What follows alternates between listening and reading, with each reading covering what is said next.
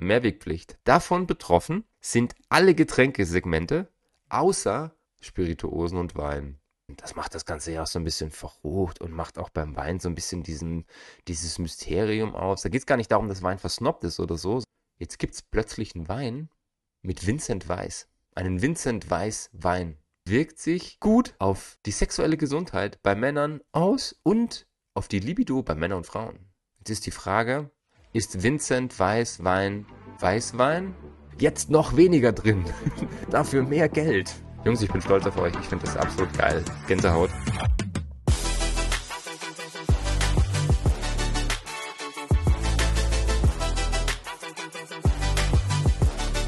Willkommen zur Pino und Pixel Podcast Folge Nummer 68.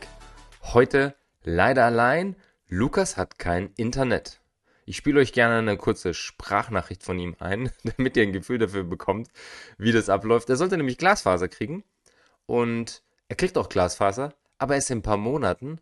Und jetzt ist ein DSL-Vertrag zu Ende und der Glasfaservertrag noch nicht da und jetzt sitzt er ein bisschen auf dem Trockenen. Er kann Gott sei Dank arbeiten mit seinem Hotspot, nur für den Podcast, wo wir ja doch ein paar Gigabyte durchschieben bei einer guten Folge, reicht leider nicht. Ich habe kein Internet, weil die Deutsche Glasfaser auf ihrer Webseite nicht erwähnt, dass es mehrere Monate dauert, bis der Anschluss liegt. Das heißt, heute Folge ohne zusätzliche Fragen, einfach nur mit einem lustigen Input hier und da von diversen Webseiten. Wir starten rein mit einem hervorragenden Thema, das super anknüpft an die Folge 67, wo es um das Thema Champagner ging. Da hatte ich schon davon gesprochen, dass ich bei einem der Betriebe am Stand war und die hatten diesen Wein dabei, den sie ein paar Monate in der See versenkt haben.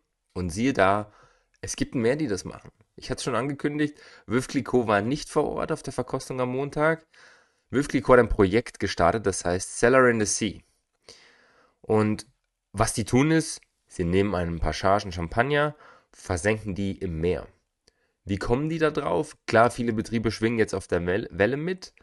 Veuve hat historisch bedingt sogar Vergleichsdaten. Und zwar ist 1840 ein Schiff gesunken in der Ostsee vor den Allandinseln und da waren ein paar hundert Flaschen Champagner drauf und unter anderem 47 Flaschen Veuve. Und die hat man natürlich dann ans Weingut gebracht. Äh, die durften dann verkostet werden. Und man hat festgestellt, dass die ein bisschen anders schmecken. Und jetzt hat Veuve sich so einen Unterwasserkeller angelegt und hat gesagt, hey, 40 Meter unter dem Meeresspiegel, da legen wir unsere Shampoosfläschchen hin und wir vergleichen die dann. Sie haben es einmal in der Ostsee versenkt und eine zweite Charge äh, in diesen Kreidehöhlen, die sie da mehr oder weniger vor der Tür haben, sage ich jetzt mal. Also es ist nicht ganz so weit weg wie die Ostsee. Und dann haben sie die beiden Flaschen verglichen. Also genau genommen haben sie die Flasche aus dem Keller mit der Flasche aus der heutigen Ostsee, mit der Flasche aus vor 200 Jahren aus der Ostsee verglichen. Und sie haben dann festgestellt, also nicht nur sensorisch, sondern auch inhaltlich, dass die Flasche, die sie in der Ostsee versenkt haben, sehr viel näher geschmacklich an der ist, die sie damals von der Ostsee gefunden haben. Hintergründe dazu, natürlich zum einen verändert sich die Reife unter Wasser, das hatten wir schon diverse Male. Durch die Kühle, durch die Dunkelheit, durch die Druckveränderung habe ich erstmal eine langsamere Reife. Und dann kommt natürlich ein wesentlicher Unterschied zwischen Atlantik und Ostsee dazu. Die Ostsee ist nämlich Brackwasser, das heißt der Salzgehalt ist viel niedriger. Da ist zwar auch Salz drin, aber wesentlich weniger als im Atlantik. Wer mal in beiden Meeren baden war, wenn man die Ostsee überhaupt als Meer bezeichnen kann, das schmeckt nicht ganz so salzig an der Ostsee. Und dadurch gab es auch nochmal eine Veränderung und sie haben natürlich das wundervoll beschrieben in ihrem Artikel. Eine höhere Konzentration von Floralnoten, Limette, Haselnuss, Schokolade, Karamell und Kaffee. Man sieht hier unten links ein schönes Bildchen im Vergleich von der normalen Flasche und natürlich der ja, unter Wasser versenkten Flasche. Die sehen sehr ähnlich aus zu denen, die ich fotografiert habe. Oft lösen sich dann eben die Etiketten ab. War übrigens auch sehr spannend. Normalerweise muss Wein in der EU, wenn er verkauft wird, mit bestimmten Pflichtdaten gelabelt sein. Und wenn sich das Etikett verabschiedet, das war auch am Stand von Leclerc Briand so, habe ich gefragt, hey, wie macht ihr denn das? Dürft ihr die Flasche überhaupt rausbringen? Es ist so eine Grauzone offensichtlich. Die Flasche ist ja dann komplett blank. Ich habe oben die Kapsel, wo ich noch erkennen kann, welches Weingut es zumindest ist. Und dazu gibt es so eine zertifizierte Karte. ich finde es eine coole Idee, weil die Flasche ja dann quasi in diesem original veränderten Zustand, wenn man es sich so bezeichnen darf, erhalten bleibt. Sieht so ein bisschen auch aus von der Machart her wie diese Flutweine von der A, falls die der ein oder andere kennt. Mit Schlamm drauf, mit Sand drauf, in dem Fall auch noch mit Muscheln und Schneckenablagerungen. Die Korken oben, die, die Kapseln korrodieren logischerweise unter Wasser. Die haben so eine ganz irrwitzige Farbe, schaut ein bisschen krass antik aus. Und probiert habe ich sowas, wie gesagt, nur bei dem einen Weingut auf der Messe letzten Montag. Es ist halt schwer ohne Vergleichsprodukt. Die haben es auf jeden Fall hier verglichen, hatten das Gefühl zumindest ein bisschen wissenschaftlicher betrieben, fand ich recht spannend. Und ich habe leider noch nicht rausgefunden, ob und wann das Zeug im Verkauf ist. Wir hauen es in die Shownotes, wenn es irgendwie auftaucht die nächsten Tage. Das ist auf jeden Fall eine Sache, wo ich mich freiwillig mal für eine Verkostung melden würde. Also, wenn jemand weiß, wo das geht, ich bin sofort dabei. Schreibt mir eine Nachricht, okay? Nächste Meldung. In der letzten Folge hatte ich vorgestellt, dass Neuseeland jetzt sein Kartenmaterial online gebracht hat, was ihnen mit Sicherheit nicht nur marketingmäßig einen gewissen Vorsprung geben wird, gegenüber vielleicht anderen Ländern oder Regionen, sondern dass sie damit auch näher an die Konsumentinnen und Konsumenten rücken. Es wird irgendwie greifbarer, was passiert da.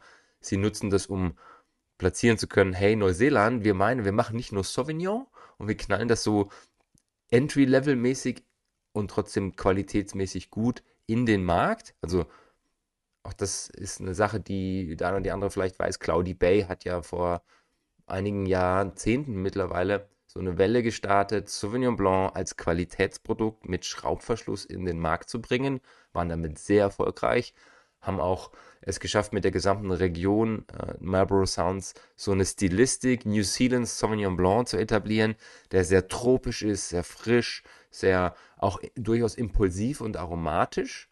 Und jetzt wollen sie natürlich ihr Image noch ein bisschen weiter heben, ein bisschen stärker kommunizieren. Hey, wir sind ja nicht nur in dieser Schiene unterwegs, monoton Sauvignon, kannst du blind aus dem Glas riechen, sondern wir können auch Terroir, wir können auch Lagen. Das war das Thema dieser, dieses Kartenmaterials, was ich vor kurzem mit dem Podcast hatte.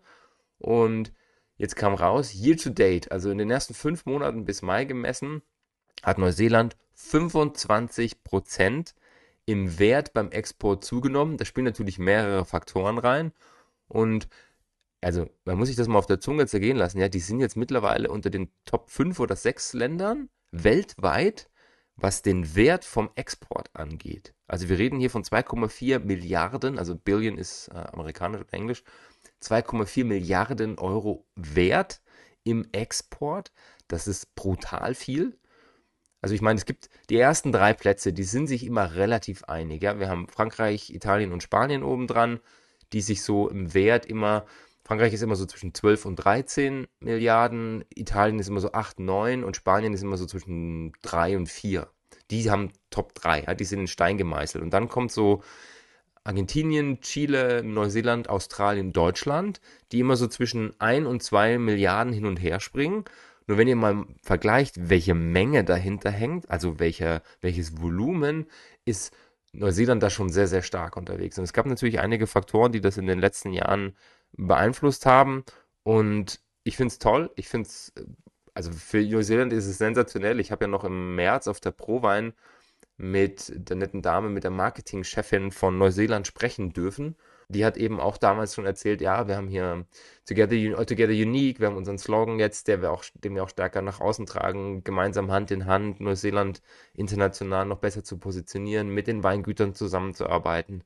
Und tolle Geschichte. Also Neuseeland, herzlichen Glückwunsch. Ich freue mich total, auch weil ich die Weine von dort sehr mag. Und das ist eine Tendenz, die jetzt nicht nur dieses Jahr da ist, also nur fürs Gefühl. Sie haben letztes Jahr schon 16% zugelegt im Wert. Das ist toll. Also herzlichen Glückwunsch. Ähm, sp sp spannende Geschichte. Sie haben gesagt, selbst Sie sind auch gesegnet worden mit einer unglaublich hohen Qualität im letzten Jahr, im letzten Zyklus. Sie hatten ähm, zwar weniger Menge, dafür viel höhere Konzentration, mehr Qualität dann aut automatisch mit reingebracht. Sie haben sicher davon profitiert, dass Australien ein Embargo in China hatte und Neuseeland eben nicht. Da ist mit Sicherheit auch einiges hingegangen. Die Zahlen sind final noch nicht da aus 22, sonst hätte ich sie mitgebracht. Das ist nämlich ein sehr spannender Punkt, mal zu schauen. China ist ja durch diese Exportzölle mit Australien ziemlich im Clinch gewesen Und also erst waren sie im Clinch, dann kamen die Zölle und Australien ist quasi auf null runtergefallen und Länder wie Chile und Neuseeland haben das natürlich genutzt und sind dort stärker in den Markt gegangen. Und das ist sicherlich eine Sache. Dann kommt natürlich dazu, dass wir haben in der letzten Folge, haben wir in der letzten Folge darüber gesprochen? Es ging um die, um die Appellation, dass ähm, Marlboro Wine äh, noch stärker in die Kommunikation geht, gekoppelt an das Kartenmaterial. Und dann kommt natürlich dazu, dass die Touristen wieder gekommen sind und das so cool fanden, dass sie dann wahrscheinlich zu Hause auch noch was bestellt haben. Also der Tourismus hat nach dem Corona-Stop wieder einen extremen Schub gegeben. All das sind so Faktoren, die reingespielt haben, dass Neuseeland da einen ziemlichen Boost erlebt hat. Und ich freue mich. Ich finde es toll.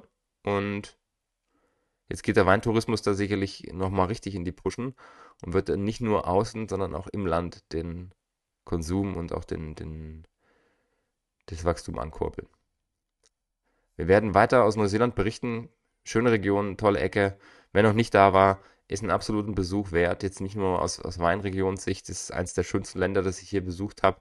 Ich habe ein paar hundert Kilometer von Nord nach Süd und ich kann einfach alles erleben. Ja, also wer noch nie in Neuseeland war, ihr könnt an einem und demselben Tag bei 25 Grad im Schatten am Strand rumflacken und dann baden gehen und dann fahrt ihr eineinhalb Stunden so ins Landesinnere und könnt dort snowboarden. Also nur zum Vergleich, wie krass die, ist nicht jedermanns Sache, aber nur zum Vergleich, wie krass da die, die Unterschiede sind und gleichzeitig irgendwie das so zusammenhängt. Und sie haben auch naturmäßig, ich meine, bestimmte Filme sind nicht umsonst dort gedreht worden. Sie haben auch naturmäßig ein paar ganz tolle Sachen anzubieten. Mein Favorit damals war Road to Rua. Das ist ein See, der über so einem Krater, über so einem Vulkankrater ist, wo so Schwefelquellen drunter sind. Das ist, es riecht total abgefahren. Es ist so wie so ein angenehm stinkendes Ei durch den Schwefelgeruch in, in, in der Luft. Landschaftlich sensationell. Ab und zu so die Bläschen, die blubbern. Und wir haben damals in der Nähe des Sees im Auto gepennt. Einfach um das auch mal zu erleben. Ich würde es jetzt nicht mehrere Tage empfehlen, aber mal einen Tag war das ganz interessant. Und dieser See, der ist so toxisch, dass die Vögel, die wissen das ja mittlerweile, die wohnen ja da, die landen und die schauen, dass sie auf keinen Fall Kontakt mit dem Wasser haben. Ja, die holen sich auch keine Fische raus oder so. Wenn die mal da irgendwie reinkommen, dann plustern die sich, boah, ich, Gott, ich war dran. äh, die, die sitzen da zwar rum, klar, logisch, aber die gehen nicht ins Wasser und holen sich da auch keine Viecher raus. Das ist schon so ein bisschen Endzeitstimmung. Also super interessant und wie gesagt, sehr facettenreich. Die Menschen dort sind ganz, ganz toll sind sehr offen, sehr herzig, sehr gastfreundlich und ja, eine gute Freundin von mir, die Luisa, ist ja auch gerade unten und tourt ein bisschen durch die Gegend. Ich habe euch ein Interview versprochen. Ich habe vorgestern sehr lange ganz spontan mit ihr telefoniert. Bei mir morgens um sieben, bei ihr nachmittags um fünf oder sowas. Die ist gerade in Australien. Und wir werden euch in Kürze mal einen ziemlich coolen, echten Live-Einblick in Neuseeland geben. Es ist versprochen und ihr werdet es erleben. Unser nächstes Thema, Mehrwegpflicht. Der Michael aus der Community hatte ja die Frage gestellt, wie ist das jetzt eigentlich mit diesem Mehrweg? Gibt es das beim Wein überhaupt? Und wir hatten vor zwei Folgen darüber gesprochen. Ja, gibt es. Momentan allerdings nur für die Literflaschen und für die Dopplerflaschen in Österreich. Hat diverse historische Gründe. Wer das wissen möchte, wie, was da genau dahinter steckt, schaut euch Folge 64 an, müsste das gewesen sein. Und lest euch gerne auch ein bisschen in die Artikel ein, die in den Shownotes verlinkt sind. Jetzt gibt es eine Mehrwerkpflicht seitens der EU, die in Deutschland umgesetzt wird, für den gesamten Handel. Und jetzt Achtung, davon betroffen sind alle Getränkesegmente außer Spirituosen und Wein.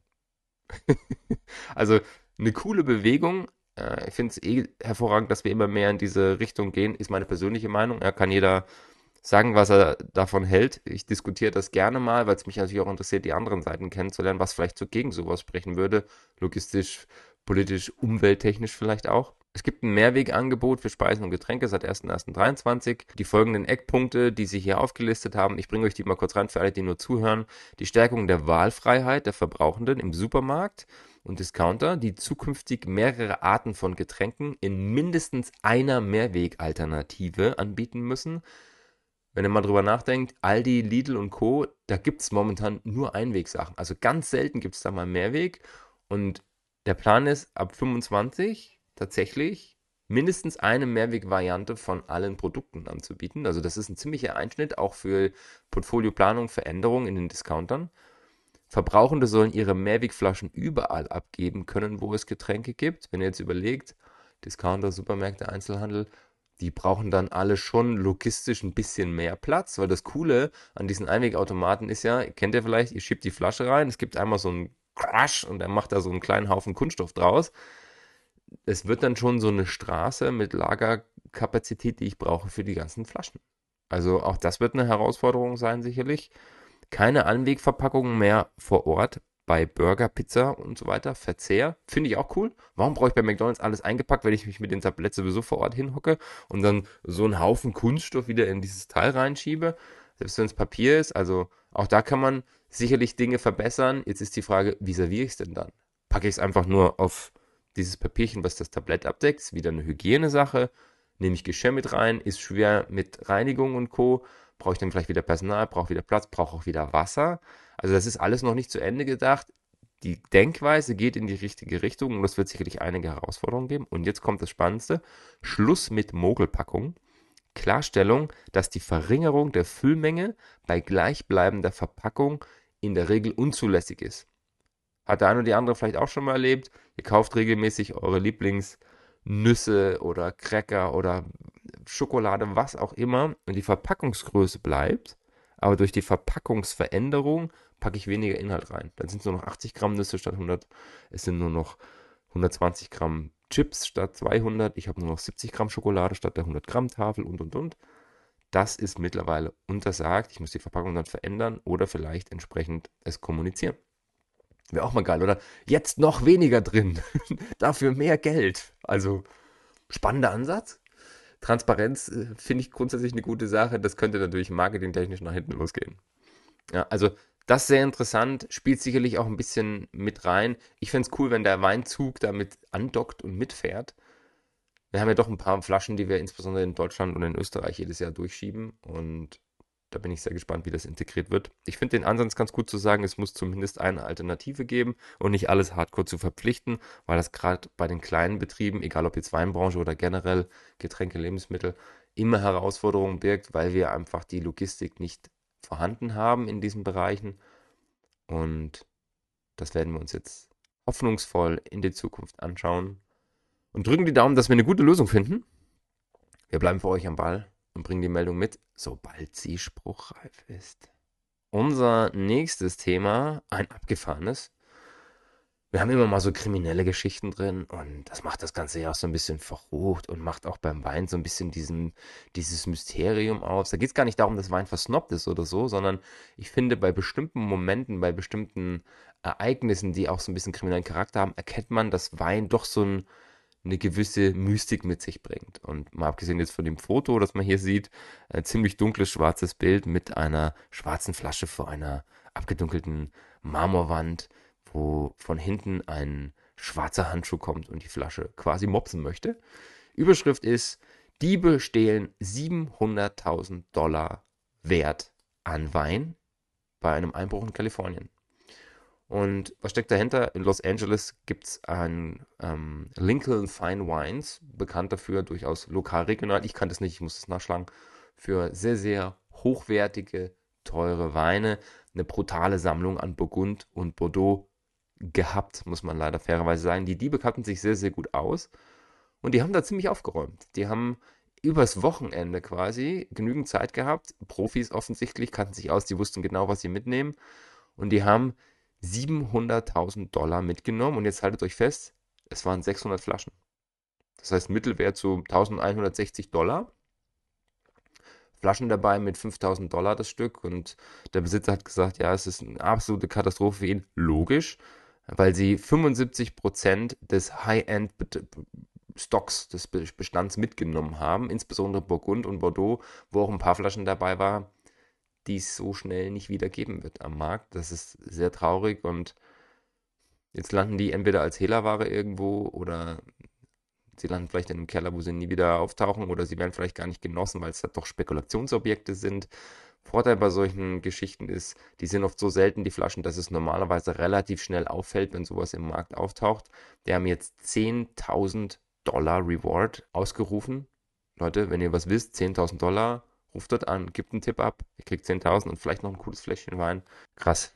Also wenn ich mir vorstelle, dass da so ein paar Fläschchen aus meinem Keller verschwinden und da geht es mir gar nicht darum, ich habe jetzt keine besonderen Flaschen im Keller, die richtig teuer sind oder richtig selten, sondern ich habe zu vielen dieser Flaschen einfach eine emotionale Bindung, eine Geschichte, wie ich sie bekommen habe, von welchen Personen ich sie bekommen habe, an welchen Sammlungen mit Erlebnissen, die da dran hängen.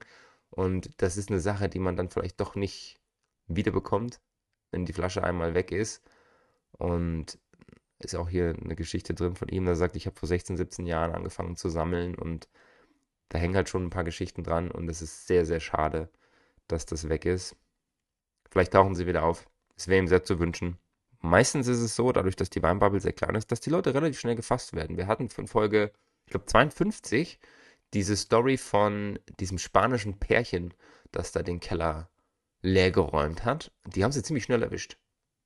Also ich muss nicht nur Profi sein, um das mitzunehmen, was ich wertvoll finde, sondern ich muss auch Profi sein, um zu wissen, an wen gebe ich das so, dass es nicht auffällt. Und gerade wenn ich solche exklusiven Weinchen mitnehme, ah, es könnte gefährlich werden. Also, vielleicht gibt es in Kürze eine Meldung, Diebe gefasst, Weine wieder da. Wir werden sehen. Nächstes Thema, krass. Also, es gibt schon einige Studien, die gesagt haben, moderater Konsum von Rotwein. Ja, und mit moderat meine ich nicht täglich ein bis zwei Gläser, sondern moderat ist immer so genussmäßig in der Woche vielleicht mal ein Glas oder zwei. Die Polyphenole, die in Wein drin sind, denen werden durchaus heilende, gesundheitspositiv wirksame hm, Auswirkungen mitgegeben, zugesagt. Also es ist gut für meine Gesundheit, wenn ich ab und zu ein gutes Glas Rotwein trinke. Insbesondere Rotwein, weil in Rotwein eben Polyphenole drin sind. Und jetzt gibt es eine Studie, die zwischen 1993 und 2022 gelaufen ist, die abgefahrene Sachen hervorgebracht hat. Nämlich, sie wirkt sich gut auf die sexuelle Gesundheit bei Männern aus und auf die Libido bei Männern und Frauen. Bevor ihr jetzt alle losrennt und Rotwein kauft wie die Berserker, hört euch doch mal kurz an, was die Studie hervorgebracht hat. Ich hänge die Studie komplett in die Show Notes. Sie ist ziemlich lang, allerdings sehr, sehr gut recherchiert und auch durchgeführt. Ich fasse es mal auf den Punkt zusammen, weil es doch relativ viel zu lesen ist. Also, wenn ich moderat Rotwein trinke, hilft mir das als Mann auf jeden Fall, gerade mit dem höher werdenden Alter, mit Erektionsstörungen, die wirken quasi dagegen, also positiv für die Manneskraft. Und sowohl bei Männern als auch bei Frauen hebt sie das sexuelle Verlangen. Kurz sacken lassen. Bleibt bitte noch da, immer noch nicht in den Keller rennen und holen, es wird noch spannender. Die Polyphenole, die da drin sind, die es ja auch in Früchten, in Gemüse und so weiter gibt, die wirken sich positiv auf die Gesundheit aus und wirken wie Antioxidantien. Ja, das heißt, ich bleibe gesünder, ich bleibe frischer und vor allem wird ihnen nachgesagt, dass sie der Krebs, also dem Krebs vorbeugen, dem Risiko an Krebs zu erkranken vorbeugen. Wie gesagt, ganz wichtig, diese, diese Studien werden sehr oft, sehr, sehr häufig zitiert. Wir reden immer von moderatem Konsum. Ein, zwei Gläschen pro Woche. Fein. Übers Jahr verteilt. Total okay.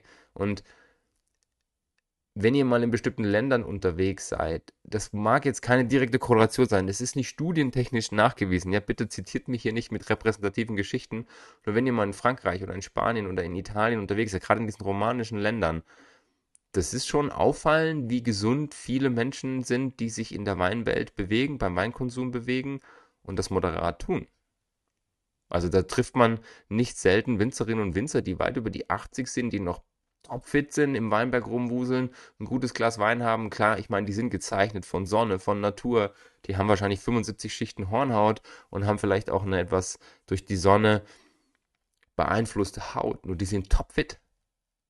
Und ich habe tatsächlich schon bei ein, zwei Winzerren und einer Winzerin, auch in, in Frankreich, äh, in, in Italien war ich bei zwei Winzern, die mir gesagt haben, ja, Rotwein ist gut für mich. Rotwein ist gut für die Gesundheit, für die Familie.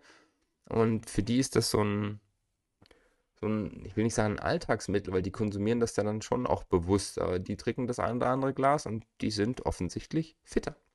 So, wir sind ja noch nicht fertig, ne? Also, nächster Punkt. Sie haben antioxidative Wirkung. Sie wirken sich auf den Blutfluss aus. Das bedeutet, mein Blut fließt schneller, hat vielleicht mehr Druck, der Blutdruck wird sich ein bisschen verändern. Das bedeutet, es kann passieren, dass ich bei Erektionsstörungen natürlich ähm, eine bessere Durchblutung bestimmter Körperteile habe, was natürlich bei Männern und bei Frauen gleichermaßen gilt, was logischerweise auch wieder für das sexuelle Empfinden positiv ist. Und es hebt die männliche Fruchtbarkeit, die Testosteronproduktion und dadurch entsprechend auch die Lust auf das Gegenüber.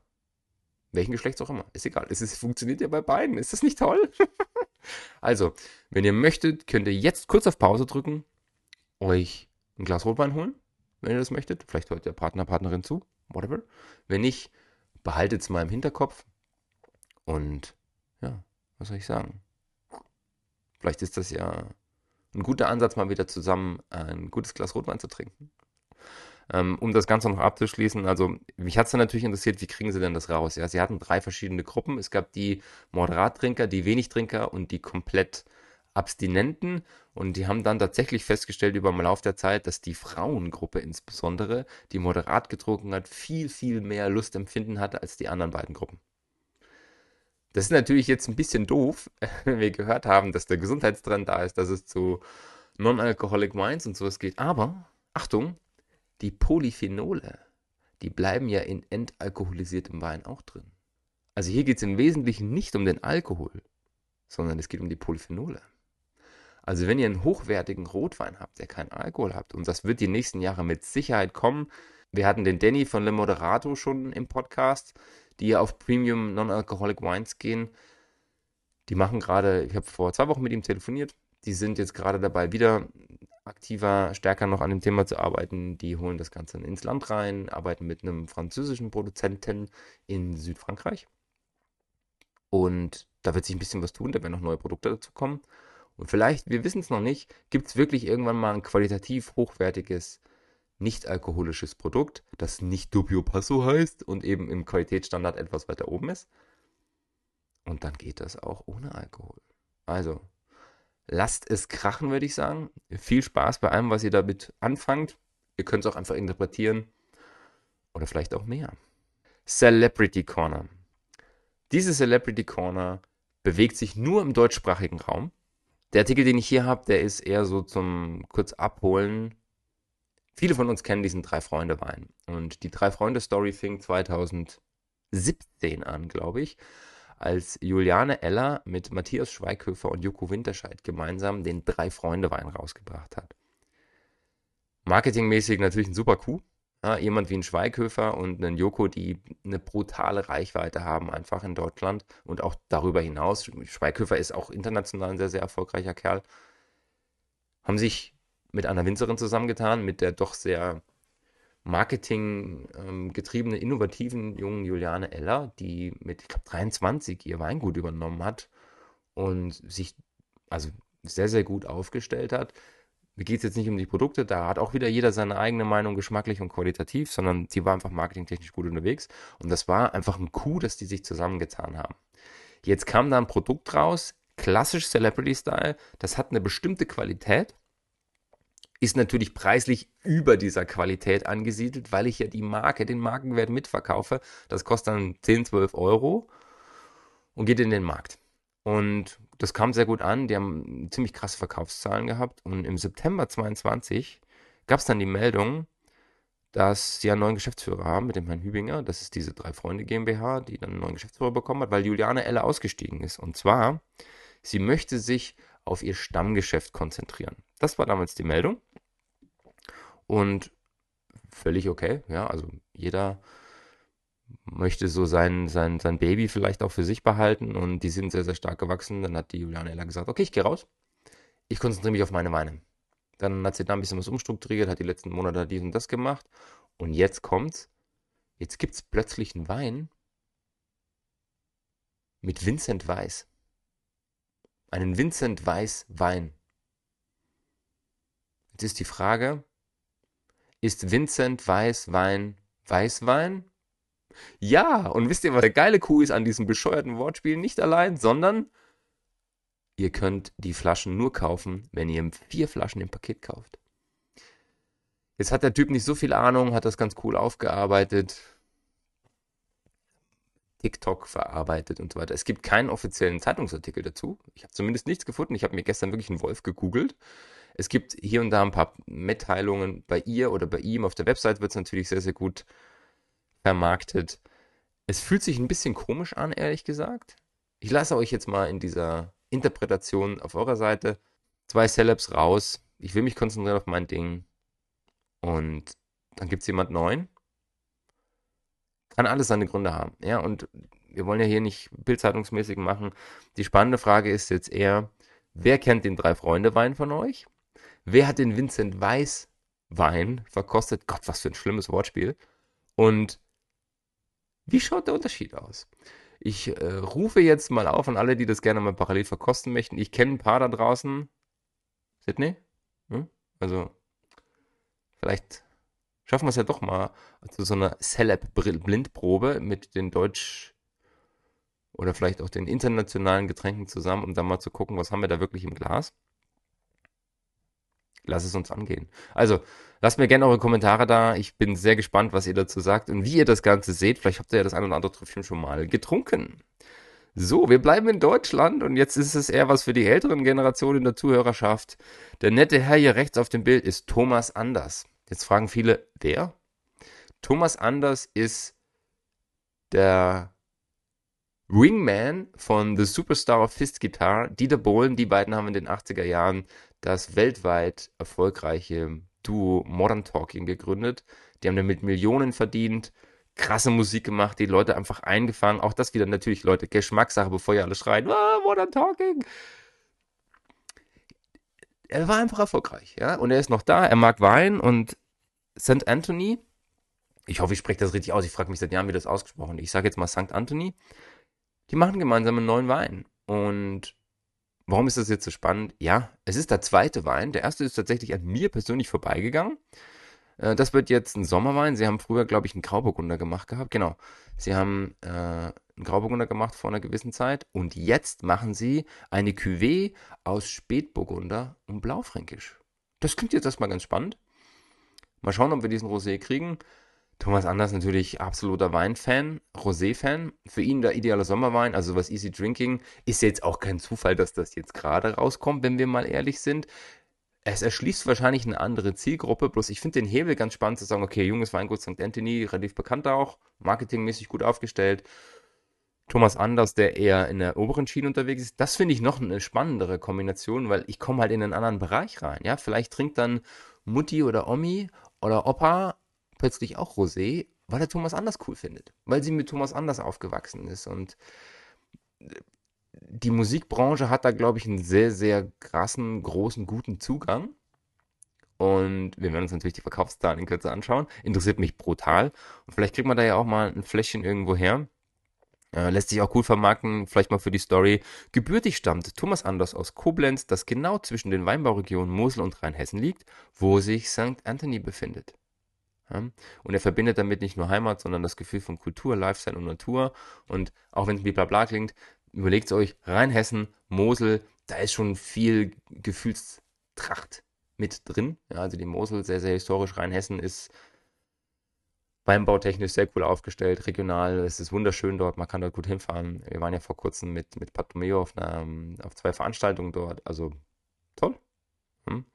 Bevor wir zu sehr abschweifen, wenn ihr ein Gläschen kriegt, trinkt es, lasst es uns wissen und wer ein Fläschchen über hat, schickt es mir gerne rüber und wir nehmen es in die offizielle Celeb-Verkostung rein. So, und jetzt, meine Lieben, kommen wir zu einer der absolut größten Sensationen der letzten fünf Jahre im deutschsprachigen Raum in der Celebrity Corner. Viele würden sich jetzt denken, ey, ich kenne den Gottschalk, der macht ab und zu Sarkasmus. Nein, ganz banal gesagt, ich mache es kurz und knackig, die Kellerkünstler haben einen wundervollen Artikel bekommen im Falstaff. Die einen oder anderen von euch wissen es, ich kenne die Jungs schon sehr, sehr lange, der Markus hat mit mir studiert, ich habe die Anfänge der Kellerkünstler mitbekommen 2019, ich fand die Idee damals schon so cool. Ich bin einfach mega stolz auf die beiden. Ich habe die letzten vier Jahre sie begleiten dürfen, viel mit ihnen erlebt. Wir sind unglaublich gut befreundet. Ich bin so stolz auf die beiden. Dieser Artikel ist geil. Er spiegelt genau das wieder, was die beiden sind. Das sind einfach zwei Jungs, die ihre Leidenschaft zum Beruf gemacht haben, obwohl sie nicht direkt weder familiär noch inhaltlich aus dem Wein kommen. Sie haben zusammen auf der BOKU studiert und haben da was ganz Tolles hingestellt und mittlerweile sind sie auch international unterwegs, da wo auch besonders die Weine, die ja ein bisschen naturnah gemacht sind, Gehör finden in Dänemark, in Skandinavien und vielleicht auch noch bald woanders. Ich finde es total toll. Lest euch den Artikel durch. Jungs, ich bin stolz auf euch. Ich finde das absolut geil. Gänsehaut. Also einfach schön zu sehen, dass sich harte Arbeit zum einen auszahlt, dass der Glaube, die Hartnäckigkeit, das Durchhaltevermögen sich im Endeffekt nun doch positiv zeigt. Und ähm, ja, ist einfach schön. Also, wenn ihr die Chance habt, besucht sie mal, schreibt sie über die Website an. Äh, die Weinchen gibt es auch hier und da. Ich habe die bei mir auch. Also, wer mal sowas verkosten möchte, herzlich gern. Das ist richtig traditionell klassisch noch in einer Kellergasse in einem kleinen Dörfchen in der Nähe des Flughafens von Wien in Abestal oder Abestal, ich weiß immer nicht, wo die Betonung liegt. Und ja, tolle Weinchen, tolle Jungs, tolle Story. Also schaut es euch an, geht da mal hin, lest euch den Artikel durch. Er gibt so ein bisschen dieses Gefühl mit, das ich die letzten vier Jahre erlebt habe. Und ähm, wenn ich mich jetzt mal kurz löse von diesem von diesem rein Weinbaulichen, ja, weil das ist immer natürlich eine Herausforderung, wenn ich vielleicht in einem Bereich anfange und versuche auch meine Stilistik zu finden. Jedes Weingut, das insbesondere mit so einer Größe anfängt, ist ja die ersten drei bis fünf Jahre so ein bisschen auf Deckungsreise. Finde ich meinen Stil, was möchte ich machen? Du hast viele Lerneffekte, es geht die eine oder andere Sache schief. Vielleicht auch manchmal per Zufall oder sogar bewusst kommen ganz, ganz tolle große Weine raus und ich bin heute noch beeindruckt, dass zwei, drei Weine aus 2019 einfach brutal geil geworden sind. Im allerersten Jahr, Leute, lasst euch das auf der Zunge zergehen. Und aus Business-Sicht betrachtet, ja, kostet das viel Kraft, viel Zeit, viel Geduld. Und den Mut zu haben, zu gründen, sowas aus dem Nichts, ist schon spannend. Aber es war halt auch noch mitten in der Corona-Zeit. Ja, also Corona überstanden, Gastroschließung überstanden, was für viele etablierte Betriebe schon eine echte Herausforderung war in Corona. Und das ist für mich einfach ein Aushängeschild für Leute, wenn ihr gründet, wenn ihr irgendwie vorhabt, euer eigenes Ding zu machen, bleibt am Ball, bleibt geduldig, bringt die Kraft mit. Es wird alles gut, wenn ihr euch reinhängt. In diesem Sinne wünsche ich euch ein wundervolles Wochenende, einen schönen Samstag. Genießt die Zeit. Die nächsten Tage werden ziemlich warm. Ich bin Montag in Österreich, das sind 32 Grad angesagt. Sommer, Sonne, Sonnenschein, gut eincremen. Vielleicht ein gutes Gläschen Wein dazu. Und wir hören uns am Mittwoch wieder. Bis dann. Ciao, ciao.